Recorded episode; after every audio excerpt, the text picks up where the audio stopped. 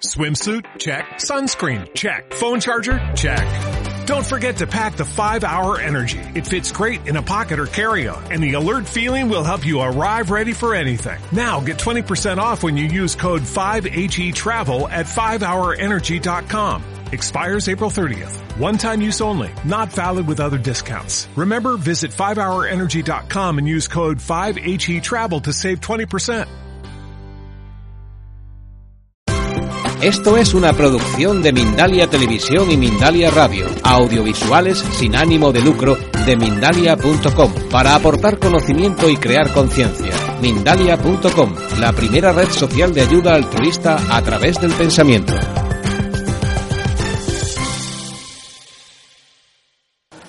Bueno, voy a ponerme aquí que creo que me veis así mejor todos y todas. Eh, este primer mensaje es para los organizadores de este encuentro, porque este es el primero de los congresos que estáis dispuestos a organizar. Es la semilla. Y si algo define a la semilla es su pequeñez. Todo lo que empieza siendo enorme, multitudinario, no le queda sino menguar.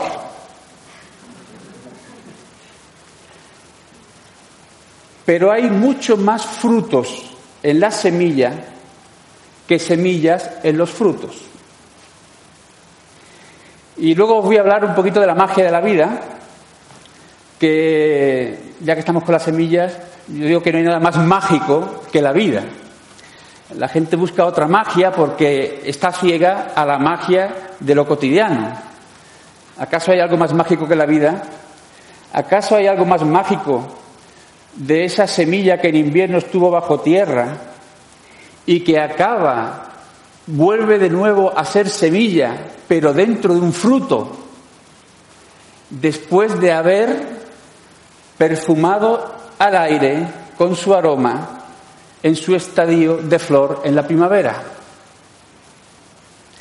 Nos marca de alguna manera lo que es el camino del ser humano. La semilla regresa a ser semilla, pero después de haberse regalado como flor. Y eso yo creo que es la gran belleza. A mí me encanta lo pequeño. Me encanta lo pequeño porque es donde hay más grandeza. Y este evento del corazón, este evento eh, necesariamente tiene que ser pequeño. ¿Por qué? Porque estamos en un movimiento de la conciencia, no de masas, no es masivo, ¿eh? pero sí que somos, eh, a veces cuando se realizan charlas para los padres, ¿no? Y van poquitos padres, además siempre van los mismos y los que menos lo necesitan. Y yo digo que no es verdad ninguna de las cosas, porque sí que necesitan esos padres seguir yendo, porque muchos de los que estáis aquí habéis estado en muchos congresos, habéis leído mucho, pero seguís, os seguís nutriendo. ¿Por qué? Porque somos como la luna, si no seguimos creciendo, menguamos. Entonces yo quiero invitaros, a, pues yo lo siento así, a, sentir la grandeza de lo pequeño. Bueno, como bien decía Mónica, a veces eh, yo necesito, digo, mínimo tres, horas para poder hacer un tránsito y poder dejarme inspirar y fluir. Pero bueno, eh, me sirve para una primera observación muy importante en este tiempo que vivimos, que yo estoy comentando mucho últimamente. Una de las expresiones que más se repite ahora es no tengo tiempo. Y os voy a decir que espero que a partir de hoy nunca más digáis eso. Porque no es que no tengamos tiempo, es que tenemos un exceso de tareas. Entonces, si yo digo a alguien, es que no tengo tiempo, estoy expresando una carencia, soy un menesteroso, me falta algo. Pero si yo fuera por ahí diciendo, tengo una cantidad de tareas, soy rico en tareas, soy un multimillonario en tareas. Y como soy tan rico, voy a repartir algunas, voy a soltar otras, y voy a regalar otras. Entonces, una vez estando en una conferencia, como no es verdad que los ponentes hablemos solamente y vosotros escuchéis, ¿no?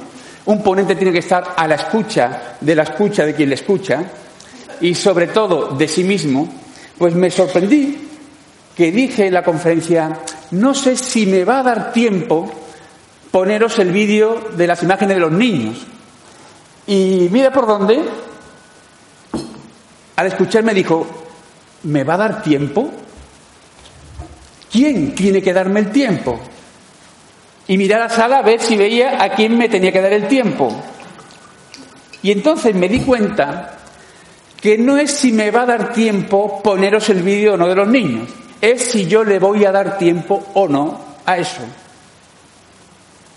Somos nosotros los que damos el tiempo a las cosas. Así que no sé a lo que le voy a dar el tiempo, pero sí que mi deseo es que podamos hacer un tránsito en tres, porque esto es la pedagogía del 3.0, hay que superar el 2.0. Y entonces, pues siempre preguntaré tres momentos, trabajo mucho con el 3, ¿no? Pues será esta primera parte conversacional, más que una conferencia, van a ser confidencias desde el corazón. Luego vamos a hacer, porque claro, yo voy a hablaros de, un cuento, voy a contaros un cuento, pero lo bonito de un cuento, una cosa es que te lo cuenten, pero otra cosa es que tú vivas la aventura del cuento.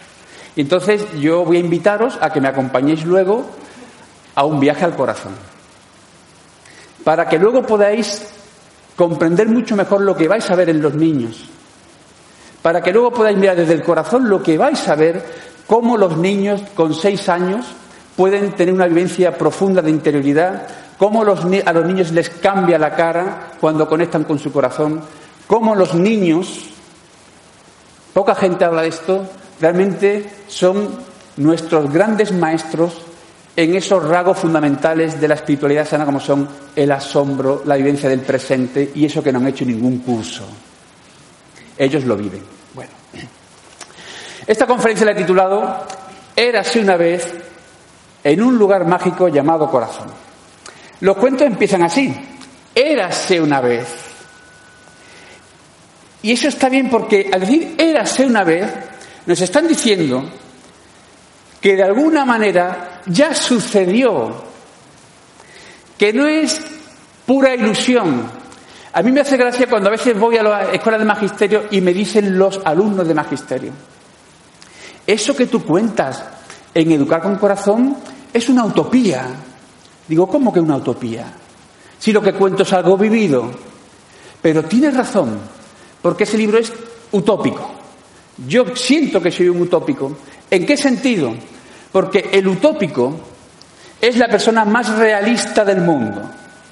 ¿Por qué? Porque el reto del utópico es adelantar ese mundo que viene, ser una primicia de esa promesa que viene. Y entonces el utópico atestigua con su vida, con su testimonio, eso que anuncia. Entonces, ese libro es un relato autobiográfico, es un relato de las experiencias vividas en la clase, ¿no? Luego, érase una vez significa, de alguna manera, que algo sucedió en algún lugar y en algún momento. Y lo que sucedió, todo lo que relatan los cuentos, para mí representa lo que llama la palabra acontecimiento. Esto para mí es un acontecimiento, aunque no trascienda a las redes sociales, aunque no se vaya a ver en los telediarios. ¿Por qué es un acontecimiento? Porque para mí acontecimiento es todo acto, toda realización humana en la que hay una exaltación de la vida. Hay eventos multitudinarios que tienen un seguimiento millonario y masivo y que realmente eh, no son exaltaciones de la vida.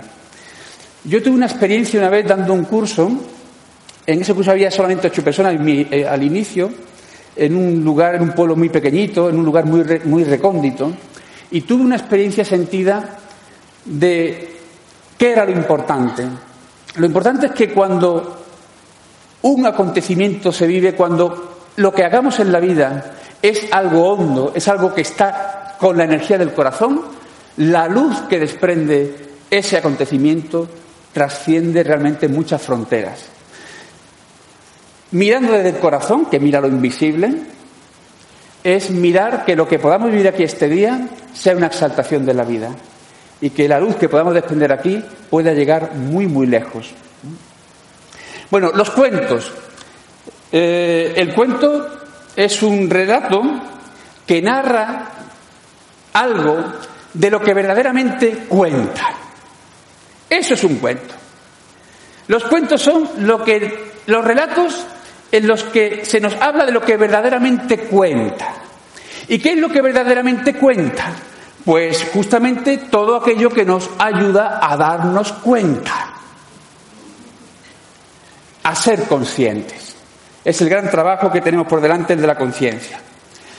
Todo cuento es una fantasía que nos acerca a lo real.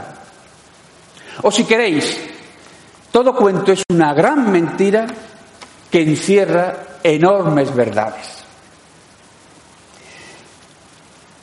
Esta conferencia, por tanto, que quiere ser un poco un cuento, quiere contaros una aventura. Y fijaros algo propio de los cuentos.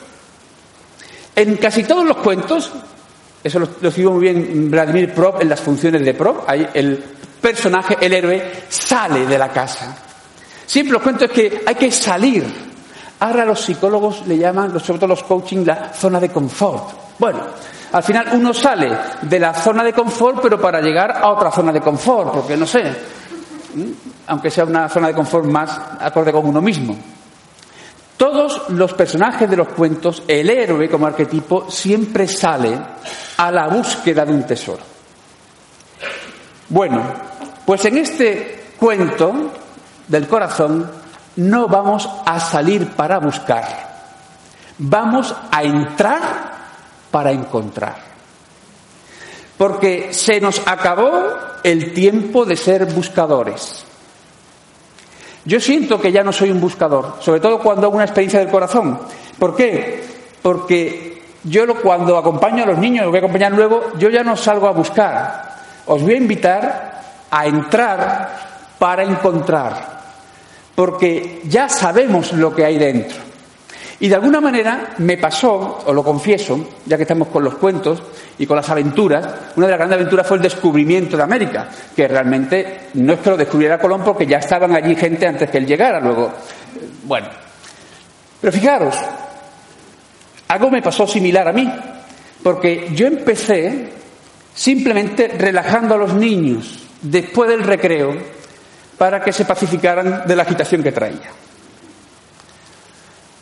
Y resulta que yo, queriendo ir a las Indias, que era relajarlos, me encuentro con un continente nuevo. Por eso hablo que el corazón es un continente por descubrir. Esta aventura del corazón es una aventura, es un descubrimiento. Y fijaros, la palabra no, no hay que inventar nada. Colón no inventó América. No tenemos que inventar nada. Es descubrir. Es decir, quitar todo aquello que está cubriendo, que está impidiendo que los niños, que los, educadores, los padres puedan realmente acceder a ese continente inmenso, maravilloso, al que podemos entrar por muchas costas y litorales, que es el corazón. En un lugar mágico, érase una vez en un lugar mágico. Y este congreso es un lugar mágico. Primero porque hay muchos duendecillos por aquí, muchas hadas madrinas, por la cara se os ve. Nosotros tuvimos la suerte de empezar ayer ya, algunos de los ponentes que estuvimos cenando juntos anoche. Ya hubo una primera magia del encuentro, porque a los dos minutos en la terracita quien nos, viera de fuera dice, estos son amigos de toda la vida. No somos de toda la vida, de todas las vidas, vete a saber, ¿no? Pero sí que vamos a hacer aquí, porque en este día vamos a sentir, a vivir, a degustar en qué consiste la magia de vivir cada uno de los ponentes que me van a seguir os van a ir aportando, pues eso, van a ir entrando al corazón por una costa, por un litoral, van a ir dando un sabor, una textura, un matiz, pues a esta maravilla que es nuestro vivir. Y mirad, ¿cuál es el primer acto mágico? En las casas, para los que no seáis maestros y muchos de aquí seréis madres, el primer acto mágico a realizar cada día es el despertar de los niños. Cuando tengo conferencia con los padres suelo decirles que para muchos niños el primer momento del día es algo así. El niño está o la niña está durmiendo, está en su séptimo cielo. Y nada más abre los ojos, ese abrir los ojos es un pasar del séptimo cielo al primer infierno, que es la cara de su madre, de su padre, de su abuela, de quien sea que se le acerque. ¡Vamos, levántate ya que llegamos tarde! Y el niño, al mirar la cara del adulto, el rostro del adulto, en el rostro del adulto ve el rastro de su prisa, de su ansiedad, de su inquietud. Es un tiempo además muy interesante, porque en ese tránsito del, sueño a la vigilia hay un tiempo ahí eh, donde la conciencia está en un espacio para que los niños puedan tener experiencias eh, peculiares. Y rápidamente pasamos pues como digo, del cielo al infierno. Ese es el primer momento mágico del día. Hay que darle su tiempo al despertar. ¿eh? Pues si hay que adelantar los cinco minutos, que tengan cinco minutos habitando el despertar, que puedan sentir una voz que le acaricia, unos ojos que le abrazan, unas manos que tocan su alma ¿eh? en ese tocar su cuerpo. Y le damos a los niños, que es como yo despierto cuando estoy en casa de amigos, a sus hijos, le digo, bienvenidos al mundo de los despiertos. En la escuela exactamente igual. El primer acto mágico del día es cómo los maestros acogen a los niños. Hace poco yo estaba en un colegio y veía un maestro que hacía, estaba en la puerta con las fichas y los niños iban pasando y iba, dando las fichas y decía, buenos días, buenos días, buenos días, buenos días, buenos días, buenos días, buenos días, ¿no? Claro, no miraba a los niños siquiera. El primer momento mágico para un niño es cuando ve que su maestro le mira, le ve y lo reconoce. No hay mayor drama para un ser humano que ser invisible, sobre todo en la infancia. Luego andaremos toda la vida buscándonos sin encontrarnos. Mirar a los niños y reconocerlos. Sonreírles. Porque cuando tú sonríes a los niños por la mañana, les está diciendo, soy feliz estando aquí contigo. ¿Cómo va a ser lo mismo que el niño entra por la puerta y hace la maestra, Uf, ya está aquí otra vez? El niño es un sabio corporal, el niño lee desde los cuatro meses, en un estudio hecho en Estados Unidos, los bebés con cuatro meses decodifican los micromovimientos faciales. Un niño sabe cómo está nuestro alma mirándose en ese espejo del alma que es la cara. Por eso, para mí, la cara es un espacio pedagógico y es un espacio que trabajo con los maestros. Porque los maestros no son responsables de la cara que tienen, pero sí de la que ponen. Y entonces, si la cara es el espejo del alma, del ánimo, y cómo estoy por dentro se refleja en la cara, pues claro, ¿qué hago? Hago una cirugía, busco el alma, veo dónde la encuentro y la animo. Pues si pacifico la cara, si ilumino los ojos de los maestros, si recoloco su mirada, si devuelvo la luz a ese rostro será un espacio público donde hasta los más pequeños podrán mirarse y mirar. Para que los ojos de los maestros, ¿eh? es un trabajo impresionante, ¿no? Eh, hacerlo, es muy bonito, para que los ojos de los maestros sean esas ventanas donde el niño pueda asomarse para mirar el corazón de su maestro. Y sobre todo, cuando se encienden los ojos de los maestros, el ojo se convierte en un espejo donde el niño al mirarlo verá reflejado lo mejor de sí mismo. Ese es el gran reto de mi pedagogía, es pasar las palabras al cuerpo, el reto de incorporar, lo comentaba anoche, ¿no? A veces le digo a los maestros, ¿qué es lo que un maestro lleva el lunes cada mañana a la clase, de todo lo que ha leído, de todos los cursos que ha hecho? Pues lleva lo que ha incorporado, lo que está en su cuerpo, porque eso que está en su cuerpo, si yo he incorporado la sencillez, Allá donde yo vaya, la sencillez viene conmigo. Si yo he incorporado la alegría, la alegría vendrá conmigo. ¿Y cómo incorporamos la alegría? Pues muy sencillo. Uno puede hacer cursos de risoterapia, que siempre son un regalo, maravilloso. Pero hay otra forma. Y es simplemente escuchar qué es la palabra alegría, que significa estar aligerado, lo que significa que cuando la persona suelta, descarga sus pesos, sus cargas, evidentemente brota una alegría natural, biológica, inevitable. De hecho, decimos ahora que está con la Eurocopa, ¿no? Estamos ahora con la Eurocopa y todos deseando a ver si Iniesta mete otro golazo, ¿no? Nos devuelve la alegría, como hicimos con el gol del Mundial, donde todos saltamos de alegría. La mayor expresión de alegría es saltar de júbilo. Pero si yo tengo aquí 400 kilos de peso, de ahí la falta de alegría de las cuidadoras, a las que le han jorobado la vida por la cantidad de peso que llevan en sus vidas, pues si llevo aquí 400 kilos de peso, no puedo saltar. Para saltar tengo que soltar. Es una alegría natural, que no hay que contar chistes, que también simplemente es soltar. Y de hecho, fijaros qué, inteligente es el lenguaje. Cuando el peso, los pesos, las cargas no pasan, los pesos tienen que pasar. Si el peso no pasa y me quedo con el peso, ese peso al no pasar se convierte en un hondo pesar, en una profunda tristeza.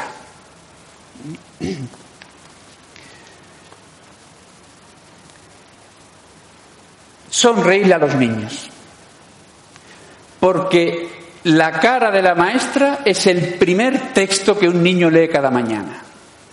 Y entonces, si el niño te ve sonreír, tú le estás diciendo sin palabras, soy feliz de estar aquí contigo. Y si el niño te devuelve la sonrisa, te estará diciendo, y yo también. La sonrisa pone la llave y abre la puerta del corazón. Entonces, una de las cosas que hago es trabajar la sonrisa de los maestros, porque es un elemento curricular básico.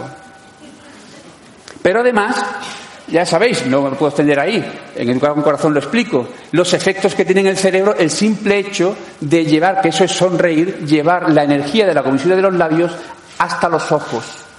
Si esta energía toca el ojo, que eso es lo que define la sonrisa auténtica, que el ojo se enciende, si la sonrisa toca el ojo, ¿eh? Se produce todo un proceso en el cerebro impresionante, que nos devuelve la alegría. Así que sonreír, ahora que estamos en la campaña de Hacienda. La tristeza no desgraba Hacienda. Es lo primero. El primer acto mágico del día es mirar a los niños, escucharlos. Y el segundo momento, una vez que los he visto y los he escuchado, ¿qué tenemos que hacer? Ya lo hemos hecho de alguna manera con lo que nos ha regalado Mónica. ¿Qué tenemos que hacer? Pues armonizar los latidos, las vibraciones de los niños, para que la clase, para que ahora nosotros aquí seamos un solo cuerpo, un solo corazón, seamos uno. Porque a las nueve de la mañana te entran niños que vienen sin desayunar, con el estómago vacío. Y Antonio Gala le oí decir una vez que ni Dios se atrevería a hablar de Dios a un muerto de hambre. Bueno, aquello de la, necesidad de Maslow, ¿no? Pues si el estómago está vacío, difícilmente vamos a llenar el alma, ¿no? Esa parte es importante. Por lo tanto, hay niños que vienen sin haber desayunado. Y otras veces son niños que no han digerido la bronca de sus padres de la noche anterior. Cada niño entra con una frecuencia vibratoria, con un latido, con un estado anímico como si eso no contara. Nosotros pensar un niño que viene, que siente que anoche la bronca fue tremenda y intuye que su familia se rompe. Y eso lo trae. Pero la escuela hace oídos sordos, no quiere mirarlo, no quiere verlo. Le cuesta a la escuela asumir al niño a su totalidad, no solo su parte cognitiva. Y el niño con ese drama interior, lo primero que oye del maestro, porque ni siquiera le ha mirado la cara y la pena que trae, pues el maestro diciéndole, bueno, hoy vamos a hablar de las monocotiledonias y las dicotiledonias. Voy a mostraros una dinámica sencillísima de armonizar un grupo. Lo hago porque también a mí me va a venir bien, porque vamos a elevar la vibración del grupo, de la sala, la sala es amplia, entonces tenemos que hacer un proceso para que la sala sea un regazo acogedor, para que realmente sintamos que creamos un espacio íntimo, a pesar de la extensión de la sala, y sobre todo porque tenemos que elevar la vibración para que podamos vivir la magia de la comunicación. La magia de la comunicación, ¿en qué consiste? Pues consiste en algo muy sencillo. Y es que yo, por supuestamente, yo siempre preparo, por respeto a las personas a las que le voy a hablar, siempre preparo una intervención, pero siempre que le digo a los maestros, una programación es un gesto de amor para el niño. No es algo a cumplir, es un gesto de amor. Tú trazas un mapa, pero toda programación nace con la vocación de no ser cumplida porque luego el maestro se rinde a la vida, se entrega a la vida, tiene que dejarse inspirar. Y miren, que luego voy a hablar de inspirar. ¿Ven? Que la inspiración es algo recibido, que no es la asociación de ideas de los conocimientos que tú tienes. Eso está ahí en la base, por supuesto. Todo lo que es tu formación, todo lo que has leído, todo está ahí.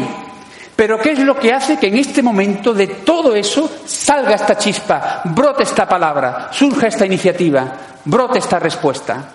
La inspiración siempre es recibida. ¿Cuáles son las musas y los dioses de los educadores? ¿De dónde van a sacar los maestros las respuestas que cada situación necesita si no podemos tenerlas prefabricadas?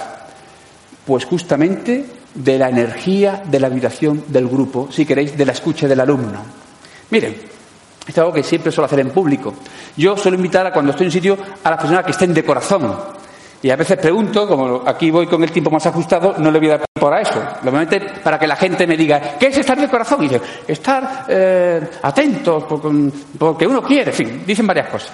Y yo luego les digo, pues miren, que es la invitación que os quiero hacer también, ¿qué es estar de corazón? Pues muy sencillo. Estar de corazón en cualquier sitio, ahora entenderéis por qué los móviles nos alejan tanto del corazón en muchas ocasiones. Estar de corazón es esto.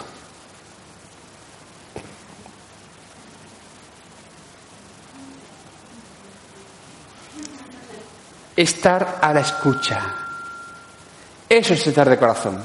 Podéis plantear, esto se le ha ocurrido, como ha tenido tres viajes de Sevilla a Madrid, Madrid Pamplona, ha tenido tiempo ahí los trenes de...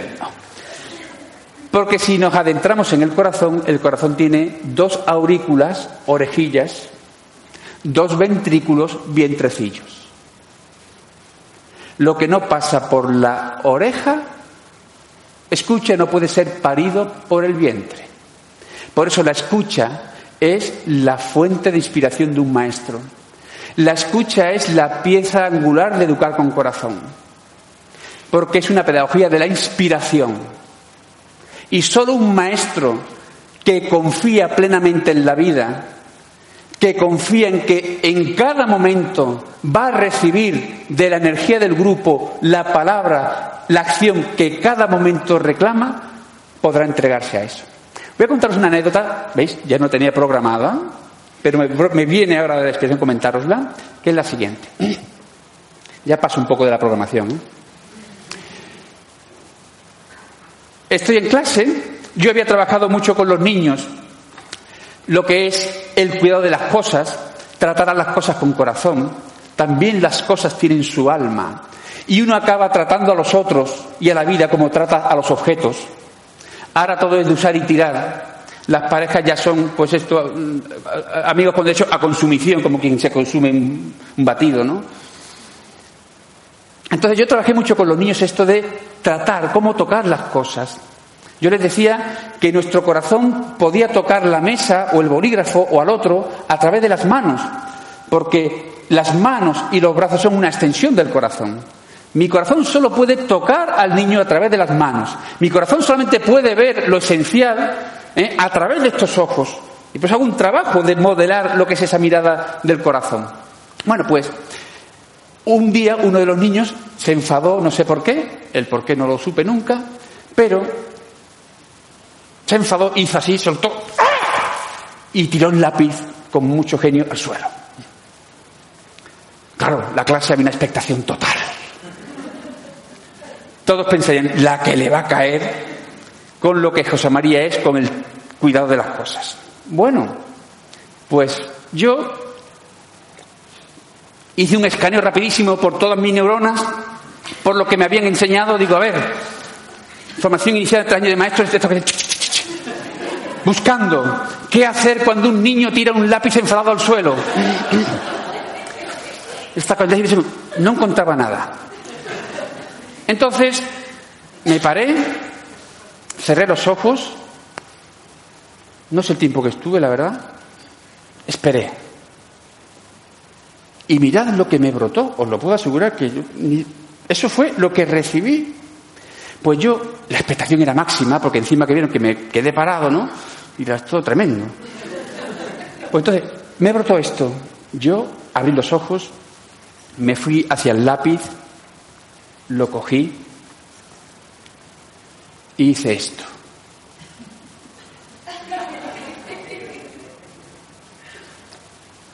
Fui a David, que se llamaba el niño, y le puse el lápiz en su mesa.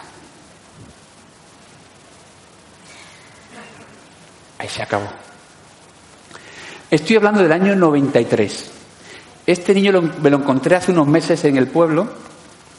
Ya tiene 28 años. No quiero dar más pistas porque como se está grabando. Bueno. Y me cuenta. Total, nos saludamos. ¿Qué tal? ¿Cómo va? Ah, un poco, la vida está un poco apretada. Estoy separado. Le digo, ¿qué tal? Y me dice, ahora, ¿sabes, José María, lo que no se me olvida nunca? no se me olvida nunca. Digo, no, yo en aquel momento no me acordaba. No, dice, lo del lápiz. Digo, ¿lo del lápiz? Dice, ¿sabes por qué? Dice, cuando me toca a mí a los niños, tiene dos, el más pequeño le encanta que lo acaricie cuando se duerme. Dice, no te lo creerás, María, muchas veces cierro los ojos y le estoy acariciando y te estoy viendo cuando tú acariciabas el lápiz.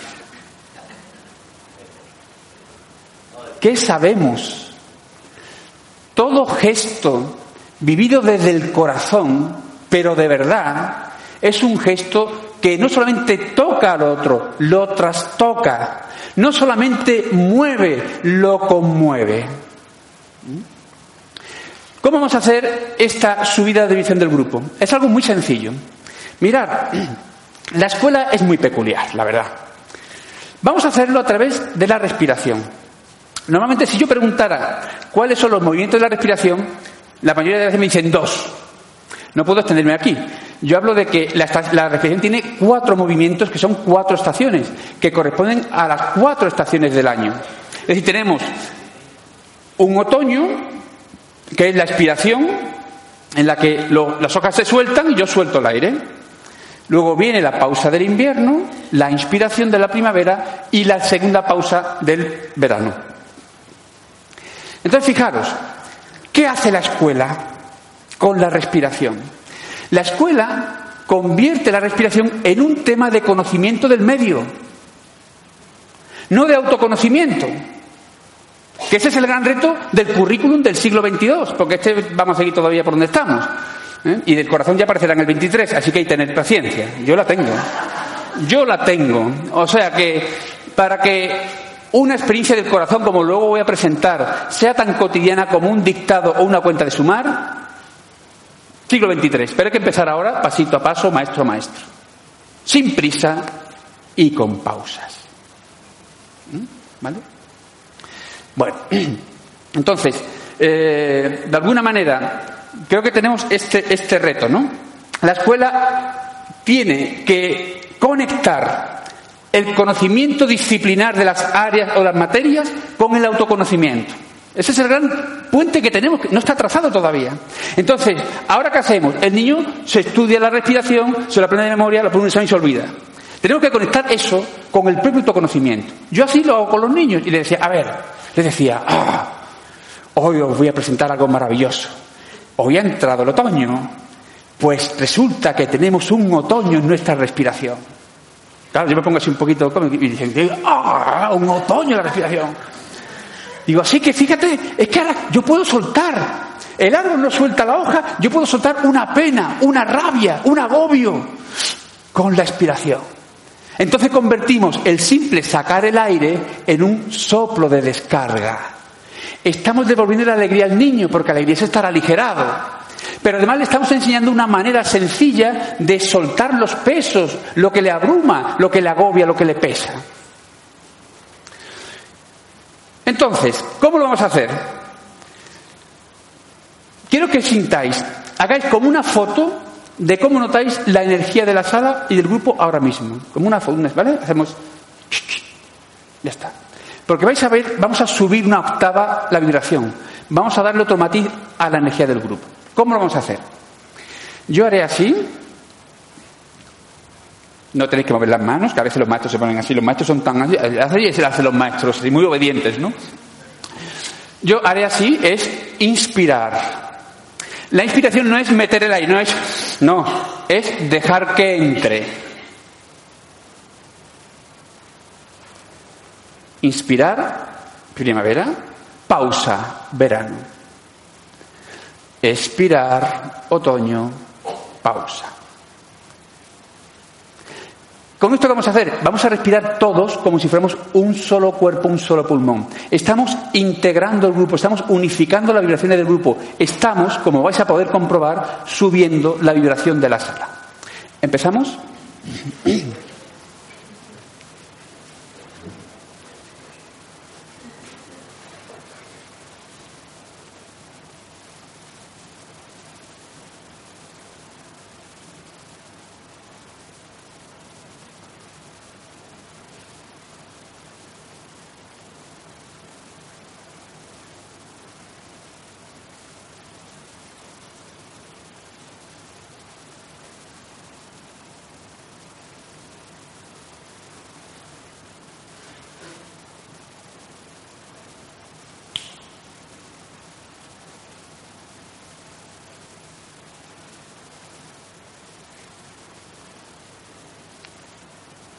Que podemos quedar ya aquí. ¿Veis? Y le digo a los maestros, tres respiraciones, solo tres respiraciones profundas y recompones la clase. Los maestros como nosotros tenemos que aprender a parar. Parar, al pararme, si me vuelvo a parar, aparece el repararme. Solo me reparo cuando me paro. Y esto lo voy a compartir porque lo digo mucho en las conferencias, pero como de esto es la primera que lo oiréis, muchos, y para que os acordéis de mí en varios momentos de vuestro cotidiano vivir. Nuestra cultura nos invita al movimiento continuo acelerado. De hecho, es una cultura que solamente premia, condecora y sube a los podios a los que luchan contra el reloj, a los que corren, Fernando Alonso, Jorge Lorenzo. No hay ninguna medalla para los lentos. El número uno en lentitud, jolines, qué mérito el ser el más lento. Nadie premia la lentitud. Me viene esta viñeta que compartía en internet, eh, es que me viene esta imagen.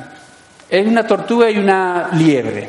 Y le dice la tortuga a la liebre, echamos una carrera a ver quién llega antes a casa y dice la liebre, vale, y hace la tortuga, Luego dice la liebre, hija puta,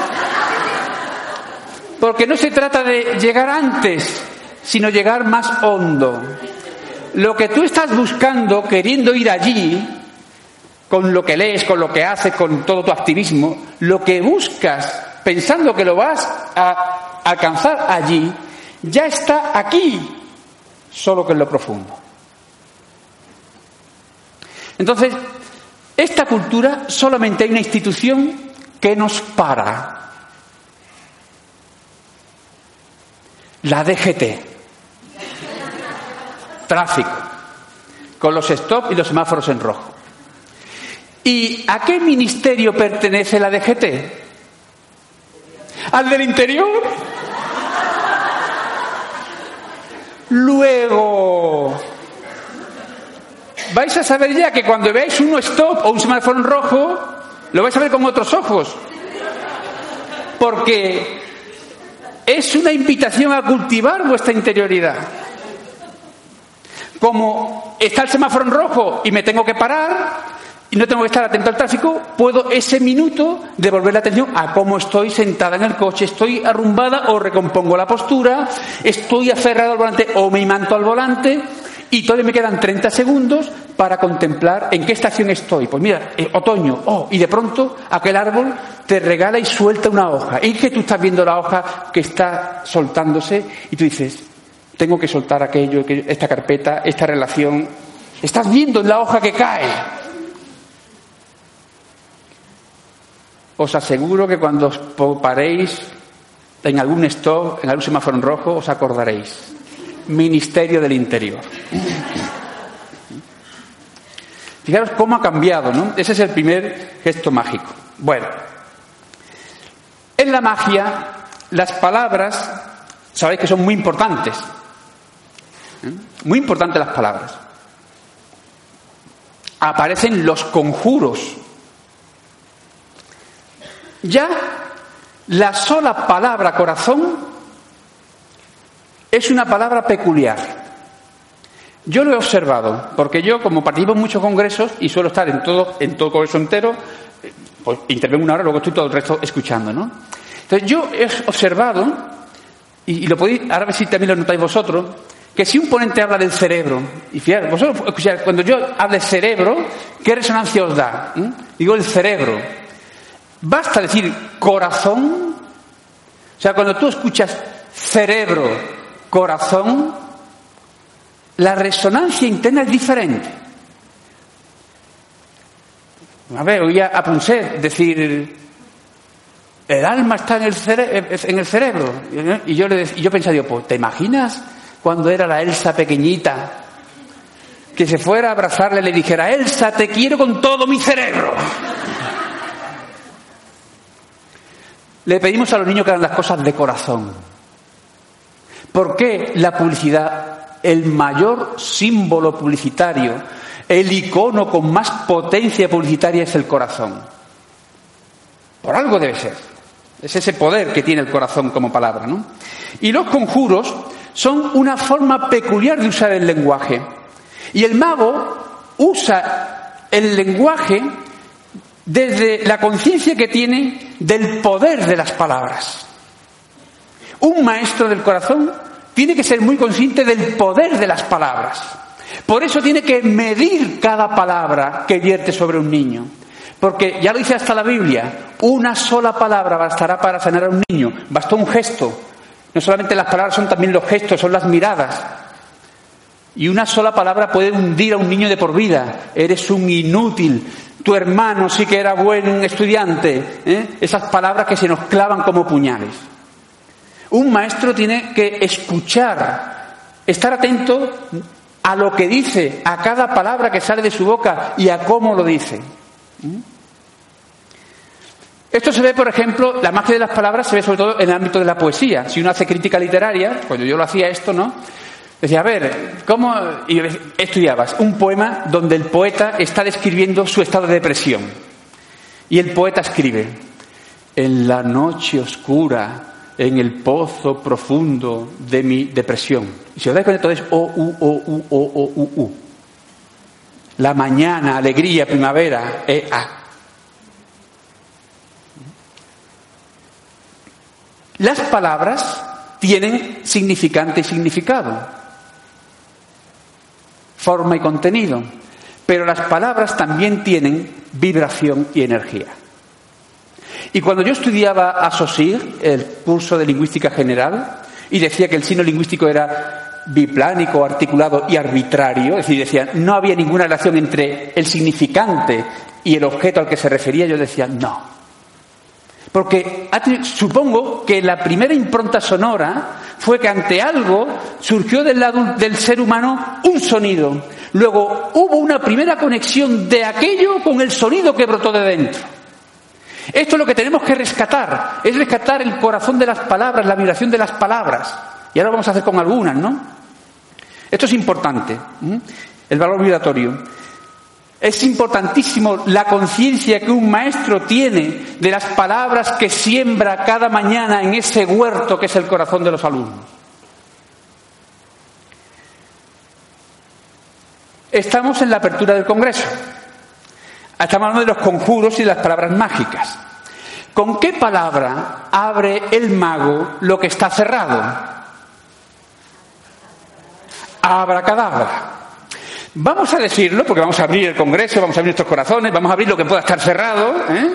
Entonces, haremos, haremos así, haremos, haremos cadabra. Pero una cosa, me interesa que escuchéis la resonancia interna que la palabra tiene en vuestro cuerpo. ¿Vale? Vamos a hacerlo tres veces.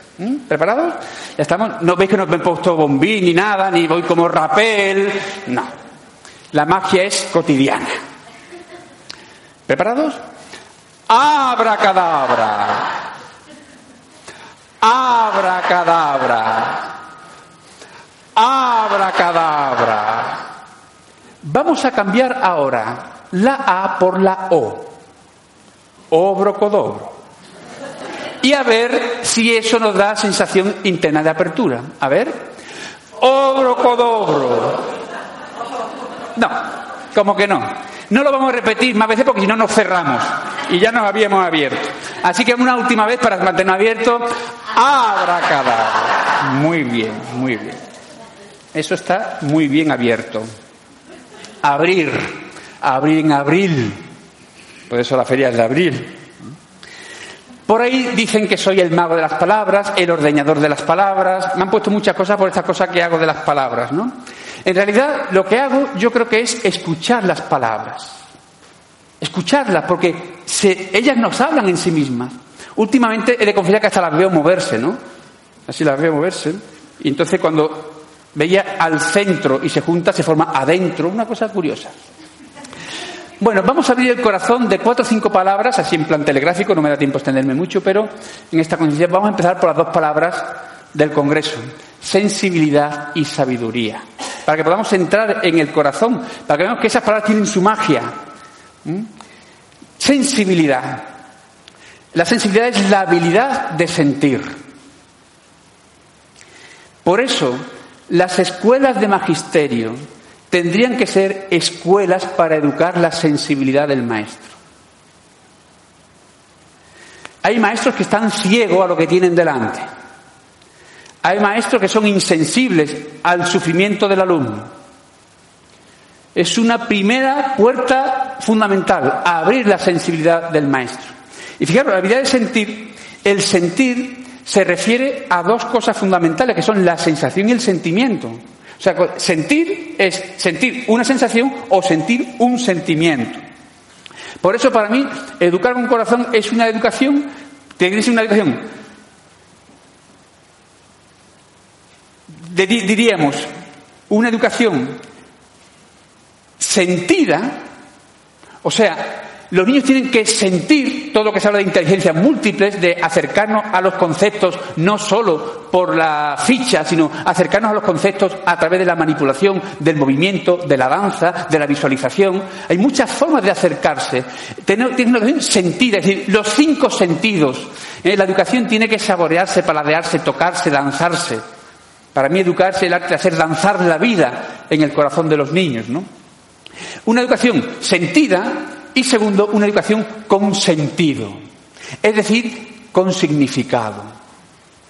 Esta cosa es muy importante, porque hablamos de los sentidos y de el sentido con mayúscula, que se refiere al por qué, al para qué. Y esto es un tema clave. Es un tema clave porque hay muchos maestros se queman. Bueno, llegan a las escuelas maestros recién salidos del magisterio, ya quemados sin siquiera haberse encendido. Hoy le llaman el burnout. ¿Y por qué se quema un maestro? No porque le arda en exceso la pasión de su entrega. Un maestro se quema cuando perdió el sentido, el significado, el horizonte, el para qué de lo que hace. Y mirad que yo os hacía antes, os hacía esto, nos decía corazón, órgano de la escucha. Esto da mucho, ¿eh? Ahora solamente un esbozo. Pues mirad, hacer órgano de la escucha es también el órgano del sentido. ¿Por qué? Y del significado. Cuando una cosa no tiene sentido, es un sinsentido, ¿qué decimos que es? ¿Absurda? Pues mira, escuchemos la palabra, la magia de la palabra. Absurdo viene de absurdum, sordera. ¿Qué es absurdo en tu vida? Eso que te ha pasado y que no eres capaz de ver, desentrañar su sentido y su significado. Y por eso es absurdo. Pero hasta el teatro del absurdo tiene su sentido y su significado. ¿Por qué los niños preguntan por qué tengo que ir a la escuela? Porque no tiene sentido ir a un sitio donde me desconectan de la vida, donde me hablan de las monocotiledonias, y no me hablan de lo que me está pasando en el corazón. Sentido y significado. A los maestros les comen los comos, nos comen los comos. Vamos respondiendo a lo urgente, a lo inmediato. Y una de las cuestiones, que no puedo entrar mucho aquí ahora, es rescatar el porqué y el para qué de lo que estamos haciendo. Si no, lo que haremos no tendrá magia ninguna. La magia no viene del recurso, la magia no está en cómo montas y en qué pones todo de colores y muchos globos, no. La magia viene de la cantidad de corazón que haya en lo que se hace. Y ahora vamos a entrar en eso, ¿no? Sabiduría. Bueno, ¿quién era el sabio en las tribus primeras? El sabio era sinónimo de mago y de curandero. Porque el sabio era el que sabía, porque había saboreado las plantas, ¿Qué efectos curativos tenían? Luego, esto nos está diciendo algo muy importante. Tenemos información, conocimiento y sabiduría. Una escuela de la información siempre va a estar atendiendo lo urgente. Es lo que nos pasa cuando vamos a Internet a buscar información por la urgencia de última hora. Pero la información, si nos quedamos en acumular datos, ¿de qué me sirve? ¿De qué me sirve acumular datos de, de cualquier cosa?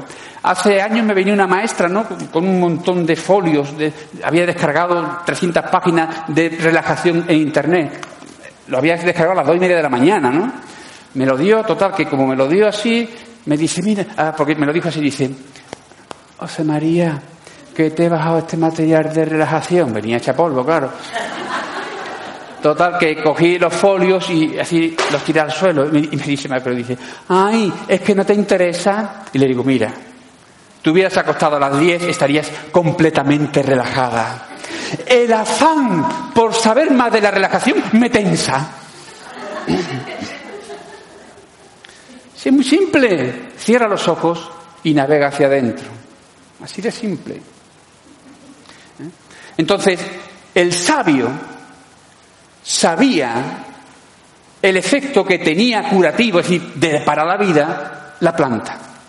Siempre ha estado asociada la sabiduría con el saborear y con la salud. Por eso todo maestro tiene que ser terapéutico, no un terapeuta, que eso son otros, pero sí terapéutico. Y le facilitará mucho el trabajo luego al terapeuta con su trabajo. Entonces tengo información, pero esos datos hay que organizarlos. Aparece el conocimiento, que no es sino la información organizada, sistematizada. Cuando vivimos una escuela del conocimiento, eh, pasamos de lo urgente a lo importante. Pues ya el conocimiento a cosas importantes. Pero nos falta un paso más. Y es que ese conocimiento organizado tiene que devenir en sabiduría. Es decir, ese conocimiento lo tengo que saborear. Ese conocimiento tiene que ayudarme a tomar las decisiones de mi vida. Es un conocimiento que me ayuda a vivir, a vivir mejor, a ser un regalo para la vida. Esa es la sabiduría. Y entonces la sabiduría ya no se guía por lo urgente, no por lo importante, sino por lo esencial. Es un reto que tenemos, ¿no? El erudito sabe. El sabio sabe a qué sabe lo que sabe.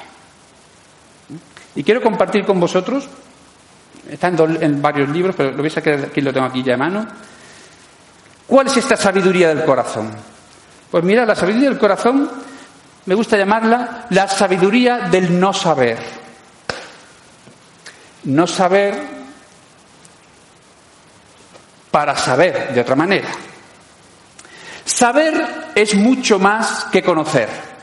Saber es amar mucho. Esto es una cosa importante porque ahora voy a leer. ¿Quieres una acotación? ¿Eh? Porque siento que te lo, tengo que decir, ¿no? A Mónica. Es muy importante poner cuerpo en la lectura. Que todo el cuerpo lea. Para los niños es fundamental.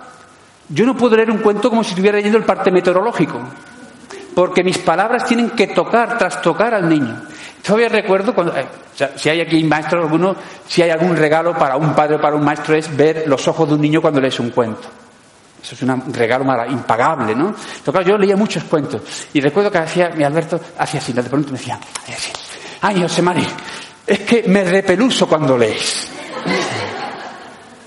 Entonces, hay que ponerle cuerpo a la palabra. Tenemos que conectar cada palabra con nuestro cuerpo, con nuestra experiencia y con nuestra emoción. Toda palabra que conecta con cuerpo, palabra y emoción no solamente toca al otro, lo trastoca, le conmueve, como os decía, ¿no? Saber es mucho más que conocer. Saber es amar mucho. Cuando uno comparte lo que sabe, es decir, lo que ama, no lo debilita ni lo hace disminuir. El saber que brota y es fuente de amor se expande más cuanto más se comparte y se afianza cuanto más se extiende. El amor es el saber más auténtico y la más divina de las sabidurías. La sabiduría lo vuelve todo mágico. Volvemos a la magia. La magia verdadera, y ahora eso lo voy a, a describir después, la diferencia, no es un truco de ilusionismo, sino un estado de conciencia un modo de ver, acercarse, tocar y transformarlo todo que hace titilar las pupilas de un niño. Los niños saben muy pocas cosas, pero su alma está recubierta con los visillos de la sabiduría. El sabio sabe en realidad muy poco. Sabe ver cuando mira y sabe oír cuando escucha.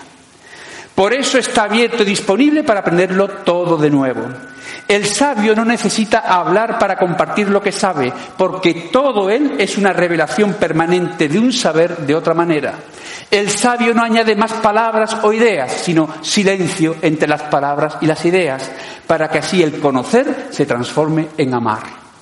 El sabio es la forma material ilimitada en la que se encarna una sabiduría ilimitada. Todos los que estamos aquí somos corazones sabios, y por eso estamos aquí, que tienden a unirse formando un único territorio en el que los latidos se multiplican como uno solo para que también puedan oírlo las estrellas. Esta es la sabiduría del corazón. Tercera palabra, saludar. La he puesto aquí conscientemente porque siempre empiezo las conferencias con la palabra saludar y a veces me llevo hora y media con la palabra saludar. Como yo digo, con el prefacio, la introducción del prólogo. Así que la he puesto aquí para solamente deciros, saludar. Otra palabra mágica. El saludo es un rito mágico, saludar al otro, acoger al otro. Pero escuchar bien la palabra, saludar. Cuando trabajé esto, con el personal sanitario en Sevilla me decía una enfermera, José María, todas las mañanas voy con la sonrisa en la cara, doy los buenos días, dice, compañeros, que no, no, te las devuelven, otros hasta se dan la vuelta. Y yo decía, que no, saludar. Es algo que tú entregas y nunca se pierde, porque en lo que se entrega siempre hay uno que se beneficia, que es uno mismo. Porque yo solo puedo dar aquello de lo que es reboso, de lo que ya me he colmado previamente. Y fijaros que dice el refrán, nadie puede dar lo que no tiene. Yo me gusta decir, nadie puede dar lo que no es. Y todavía más sutil, y no lo desarrollo porque no le voy a dar tiempo, nadie puede no dar lo que es. Lo repito porque la gente se queda así. Nadie puede no dar lo que es. Por eso mi propuesta de formación de los maestros es recomponer la presencia del maestro, que el maestro incorpore, pero incorpore en sus ojos, en su tono muscular, en su postura, en su presencia, otra manera de estar en la vida y en el mundo. Saludar es dar la salud. Y damos salud siempre que ofrecemos amor. Entregarnos en cada saludo. La palabra estación, aquí solamente un apunte, porque me gusta hacer una referencia, por pequeña que sea, a las estaciones en las que estamos. Es un tema que yo trabajo mucho en el tema, en el descanser, ¿no? Mirar, Completen esta frase, ¿eh? A ver. Lo primero que os venga, ¿eh? Ya es primavera. En el corte inglés, ¿veis? En el corte inglés, ¿veis?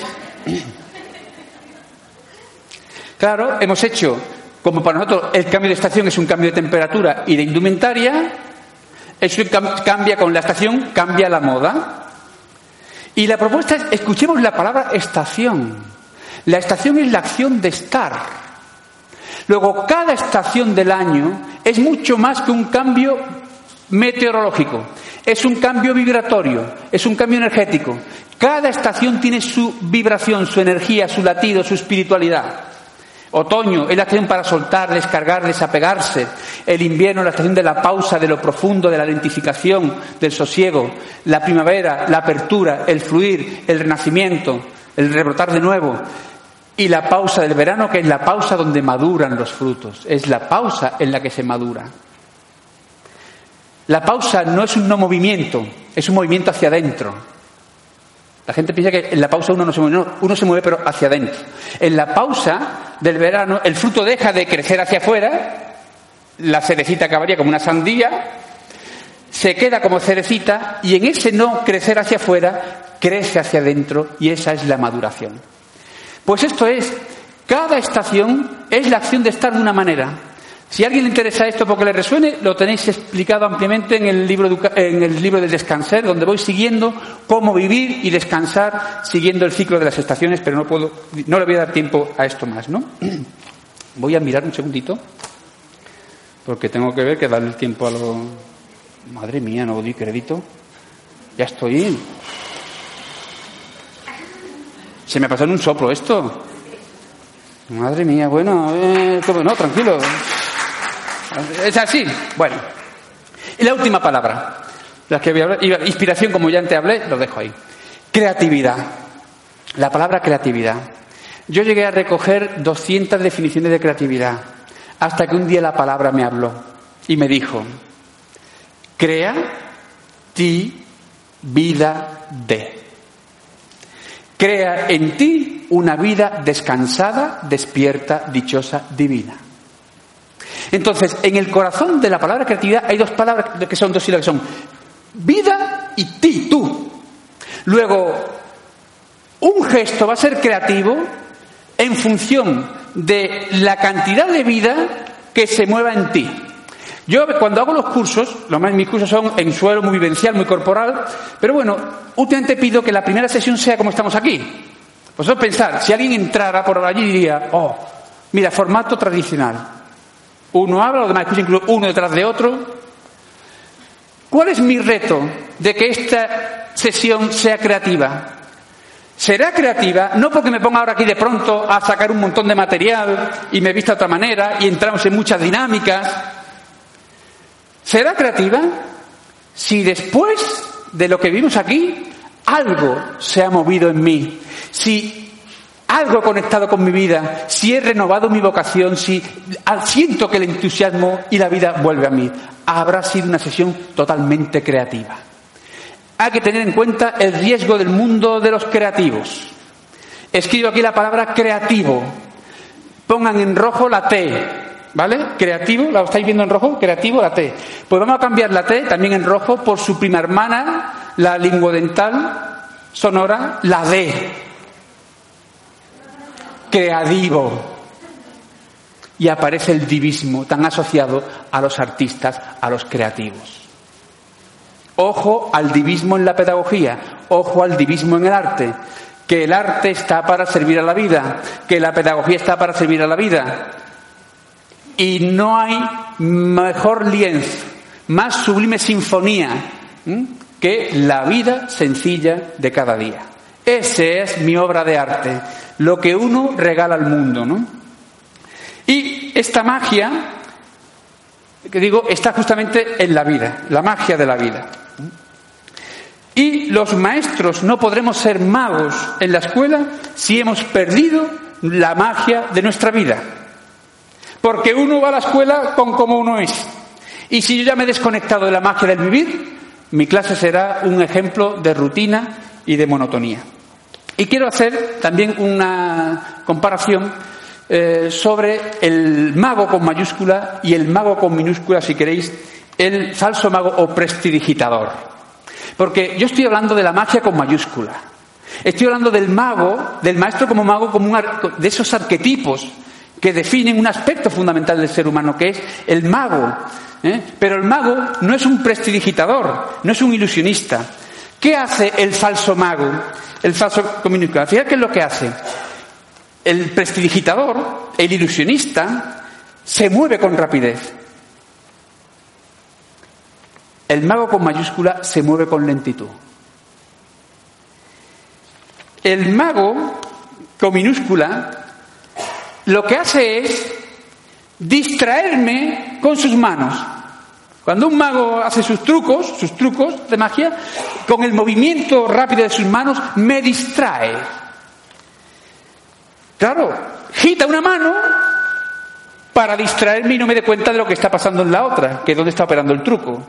Es decir, me obnubila, me manipula a mí que estoy mirando.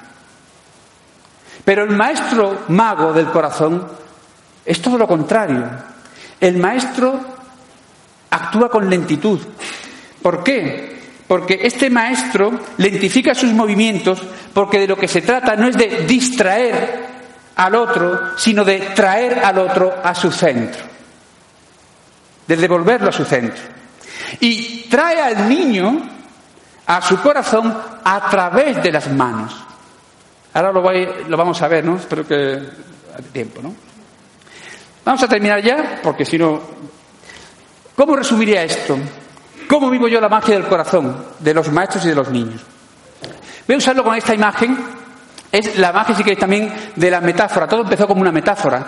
Decía, a ver, ¿qué nombre le pongo a esto que pasa, que yo veo que me pasa cuando voy con los niños a ese espacio interior, ¿no?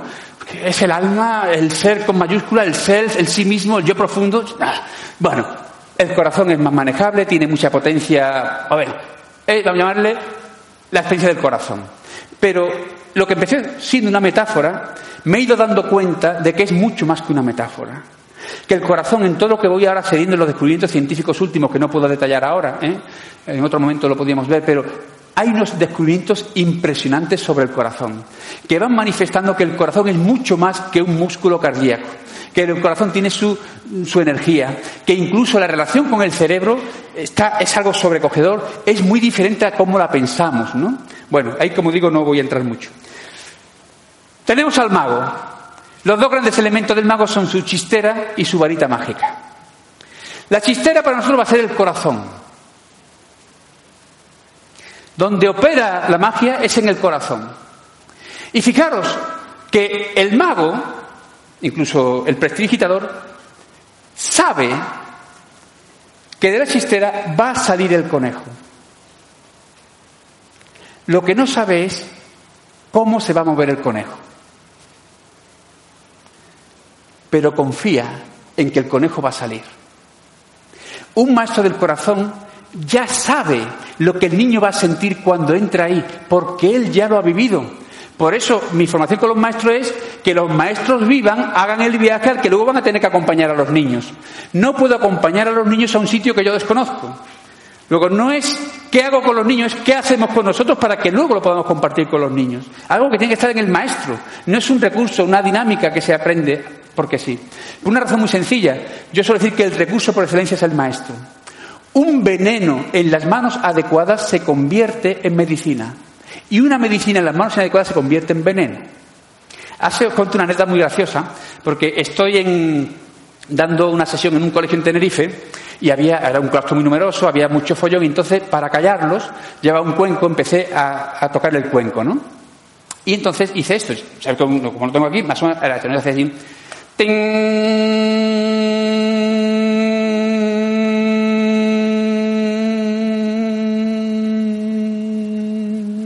Con un cuenco, se oye así, ¿no? Dos toquecitos y todos se callaron. Sin gritar. Esta contradicción de los maestros. ¡No gritéis! claro. Aquí estaban las de infantil. Y rápidamente las oí decir, hay que decirle que nos compren un cuenco, que nos compren un cuenco. ya habían visto la varita mágica, ¿no? Para callar a los niños. Y entonces como lo vi, digo, oh, un momentito. Que lo importante no es la espada, el recurso, sino la mano que la maneja y el corazón que la sostiene. Y le digo, imaginaros, ya tengo el cuenco, ya estoy en la clase, los niños están hablando. Y como no se calla, empiezo, ¿no?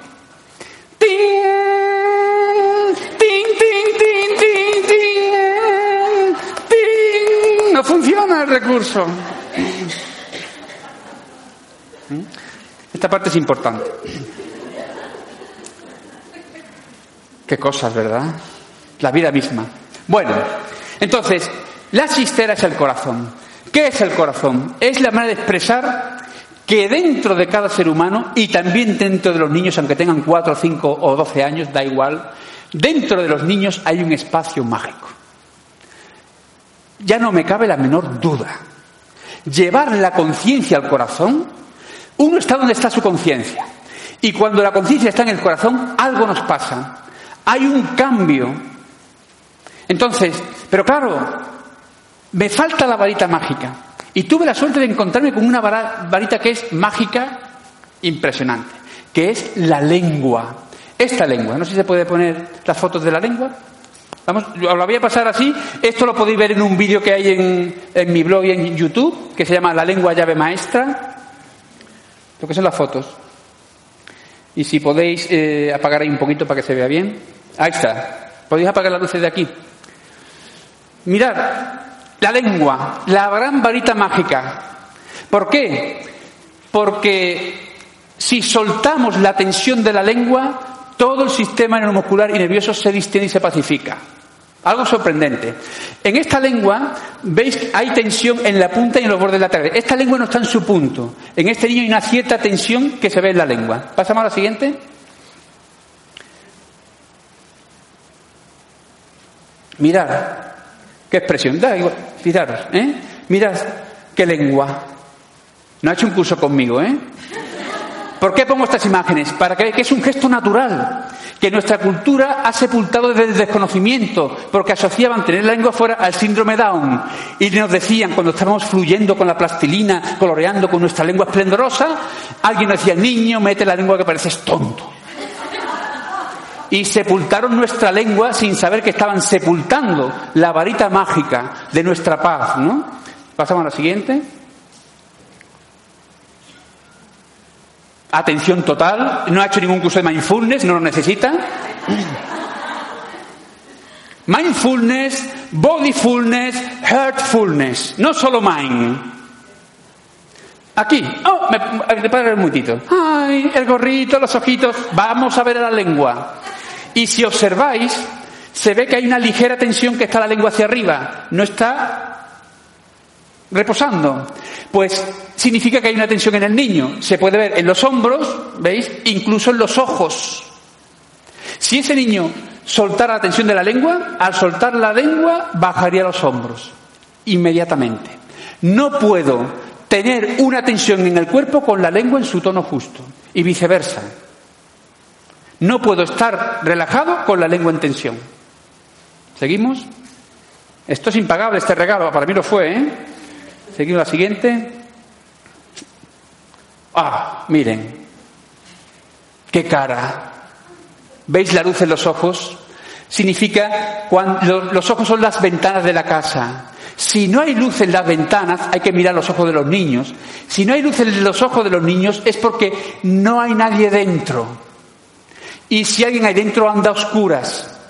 Por eso, para otra ocasión y en otro congreso, si queréis, la conferencia podría ser el arte de encender los ojos, que es devolver a los niños a su casa, ¿no? Se puede hacer esto, devolver los ojos, la luz a los niños. Lo vas a vivir ahora.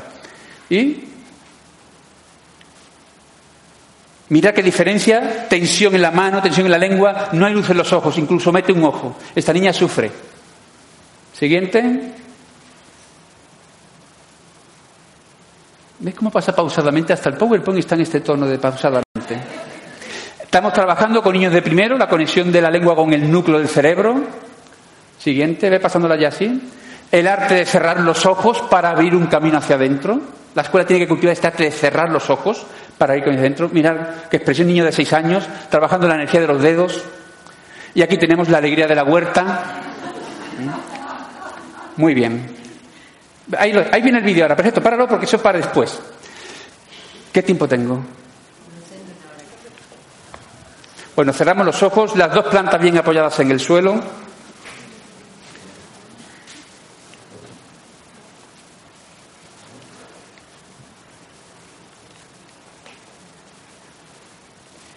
Y simplemente vamos a tomar conciencia de lo que significa este gesto.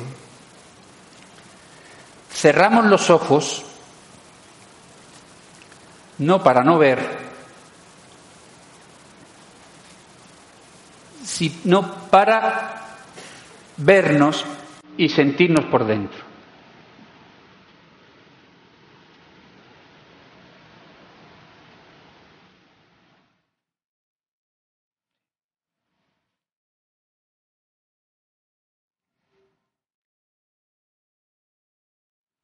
cerrar los ojos para abrir un camino hacia adentro.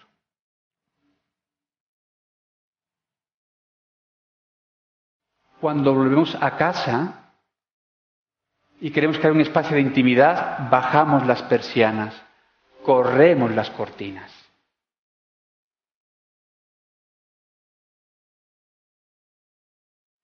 Los párpados son las cortinas y persianas de nuestra casa. Cerrar los ojos es una forma de expresar que he vuelto a casa.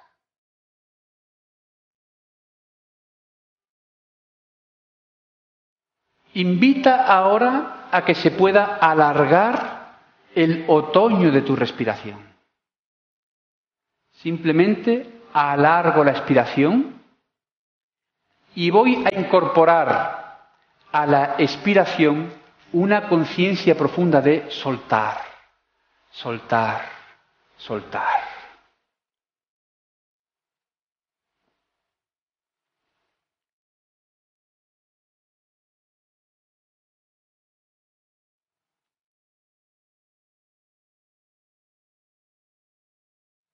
Las dos plantas bien apoyadas en el suelo, las manos apoyadas sobre las piernas, las yemas tocando las piernas. alargo la expiración. Todo lo que puedes mientras me resulte cómodo. Y llevo esta expiración prolongada, este soplo de descarga, a todo mi cuerpo, atendido ahora como una sola pieza, como una unidad.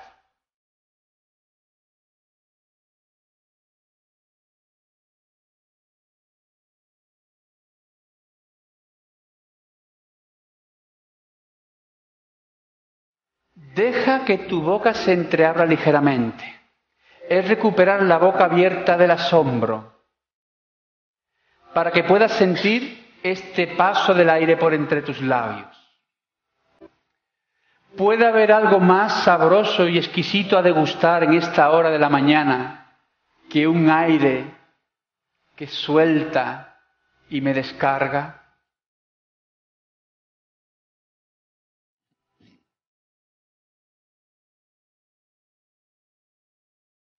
las dos plantas bien apoyadas en el suelo.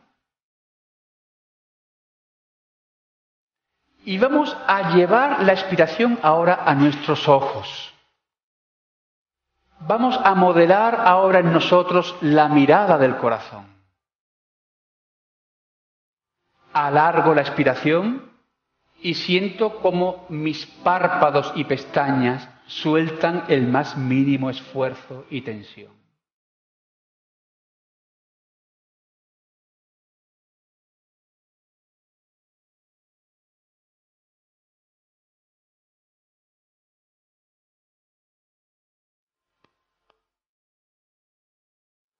Ahora puedo sentir mis ojos suave y delicadamente cerrados sin el más mínimo esfuerzo.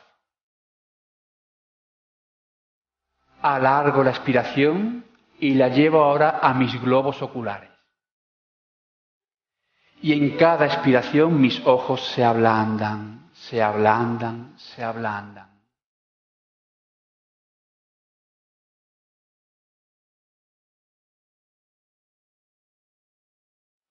Porque la mirada del corazón es una mirada de ojos blandos. Los ojos blandos no califican, no etiquetan, no juzgan, no comparan, no condenan, simplemente miran y se dejan mirar. Alargo la expiración.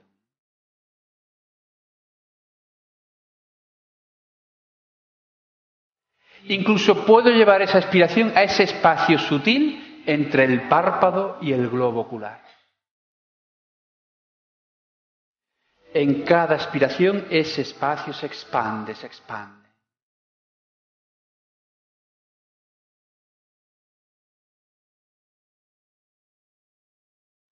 Saborea esta paz y descanso de tus ojos. Deja que ahora cada expiración sea un derramar sobre todo tu cuerpo, un ungir a todo tu cuerpo con esta paz, con este sosiego de tus ojos suave y delicadamente cerrados.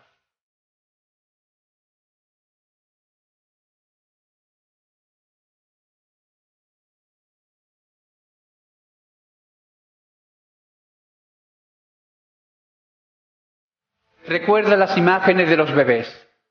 Conviértete en su alumna. Déjate instruir por ellos, libera tu lengua de esa prisión de siglos y deja que pueda salir de tu boca y sentarse y reposar en el labio inferior.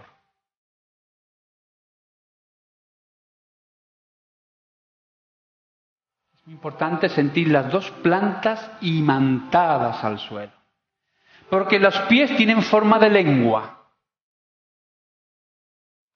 Vamos a llevar ahora la expiración a nuestra lengua.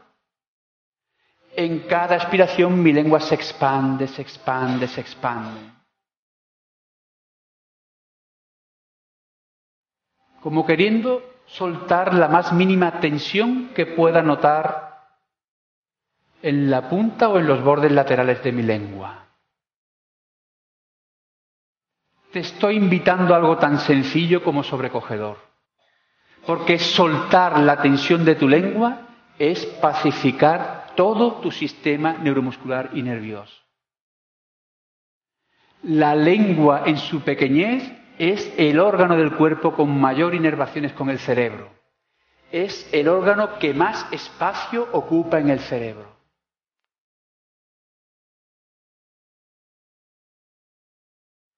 Hacerme consciente de la presencia de la lengua en mi boca como una energía que se expande, que se expande, me adentra en otro estado de conciencia.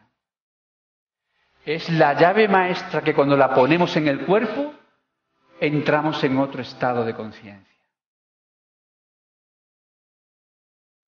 Lleva ahora tu atención a tu corazón.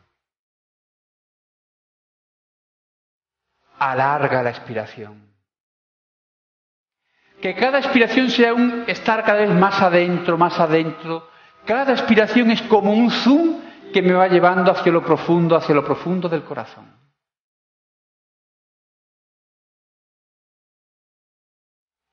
Toda la luz, la energía y la ternura del corazón asciende hasta nuestros ojos y los enciende por dentro.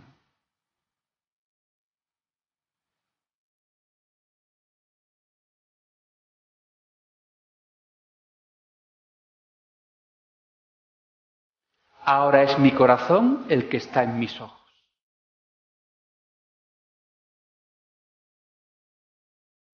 Y deja que aparezca ante tu corazón la imagen de tu hijo, de tu hija, de tu alumno, de tu pareja, la persona que espontáneamente ahora aparezca ante tu corazón. Simplemente míralo y déjate mirar. Y sonríe.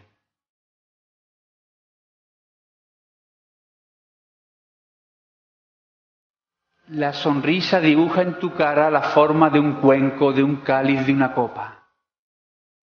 Cada vez que un niño se te acerque y te vea sonreír, no estará sino acercándose a ese cáliz de tu sonrisa para beber de tu alegría. Que si alguna lágrima se derrama, caiga en ese cuenco de tu sonrisa. Y deja que suceda. Solo mirar y dejarte mirar desde el corazón.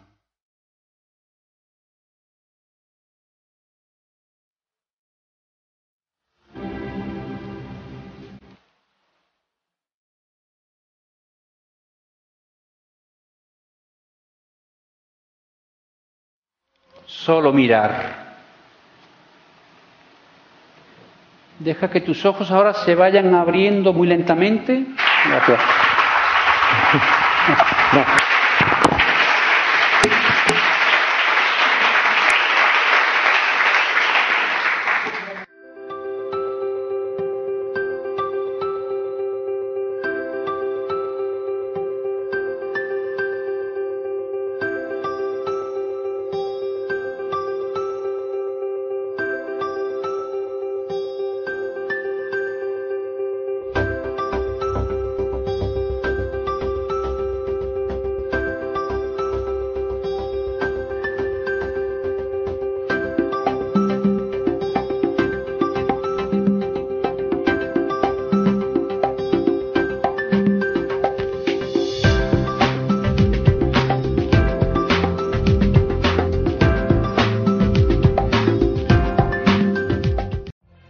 Every day, we rise, challenging ourselves to work for what we believe in.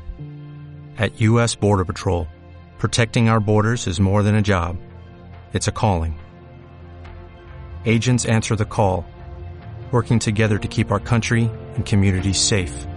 If you are ready for a new mission, join U.S. Border Patrol and go beyond. Learn more at cbp.gov/careers.